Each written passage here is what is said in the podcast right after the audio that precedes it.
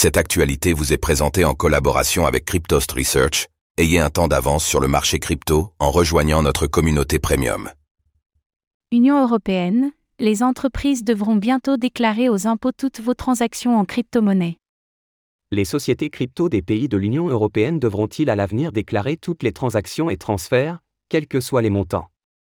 Oui, selon le Parlement européen, qui vient de valider une nouvelle règle commune, la DAC 8. Que prévoit-elle et est-ce la fin de l'anonymat en Europe?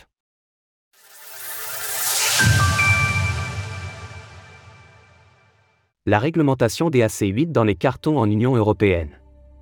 En mai dernier, le Conseil de l'Europe s'était accordé sur une coopération entre les autorités fiscales des différents pays de l'Union. Les obligations d'enregistrement et de déclaration vont donc être étendues et précisées pour inclure les cryptoactifs. À ce sujet, la ministre des Finances suédoise, Elisabeth Svantesson, déclarait Nous renforçons les règles de coopération administrative et comblons les lacunes précédemment utilisées pour éviter l'imposition des revenus. Cela réduit le risque que les cryptoactifs soient utilisés comme refuge à des fins de fraude et d'évasion fiscale. Ces nouvelles directives, baptisées EDAC 8, existent en parallèle de la réglementation MICA, qui régit les crypto-monnaies dans l'Union européenne.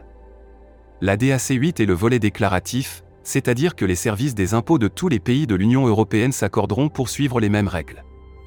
Des obligations déclaratives poussées qui ne laissent pas de place à l'anonymat. Hier à Strasbourg, le Parlement européen a donc voté pour valider ce nouveau cadre. À une très grande majorité, 535 votes pour, et 57 votes contre, 60 abstentions.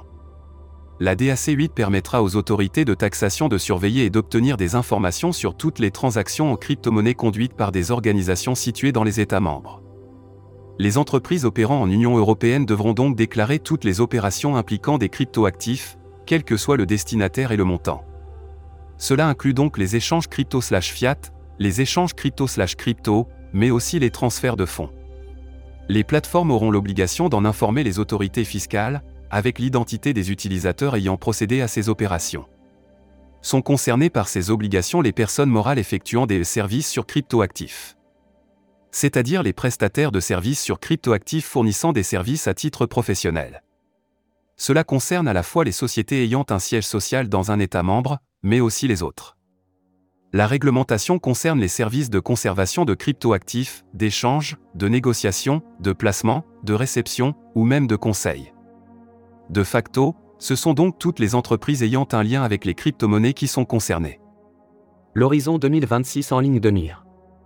Le vote du Parlement était la dernière étape pour valider la DAC 8. Désormais, les États membres ont jusqu'au 31 décembre 2025 pour implémenter ces nouvelles règles. Elles entreront en vigueur au 1er janvier 2026. En France, les mesures viennent durcir les obligations déclaratives existantes. Pour rappel, à l'heure actuelle, les particuliers français sont dans l'obligation de déclarer leurs opérations imposables, c'est-à-dire leur plus-value.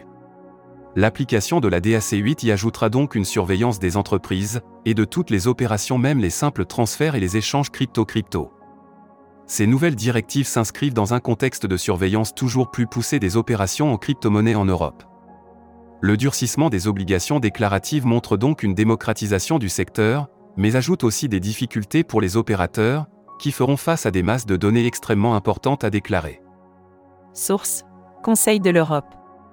Retrouvez toutes les actualités crypto sur le site cryptost.fr.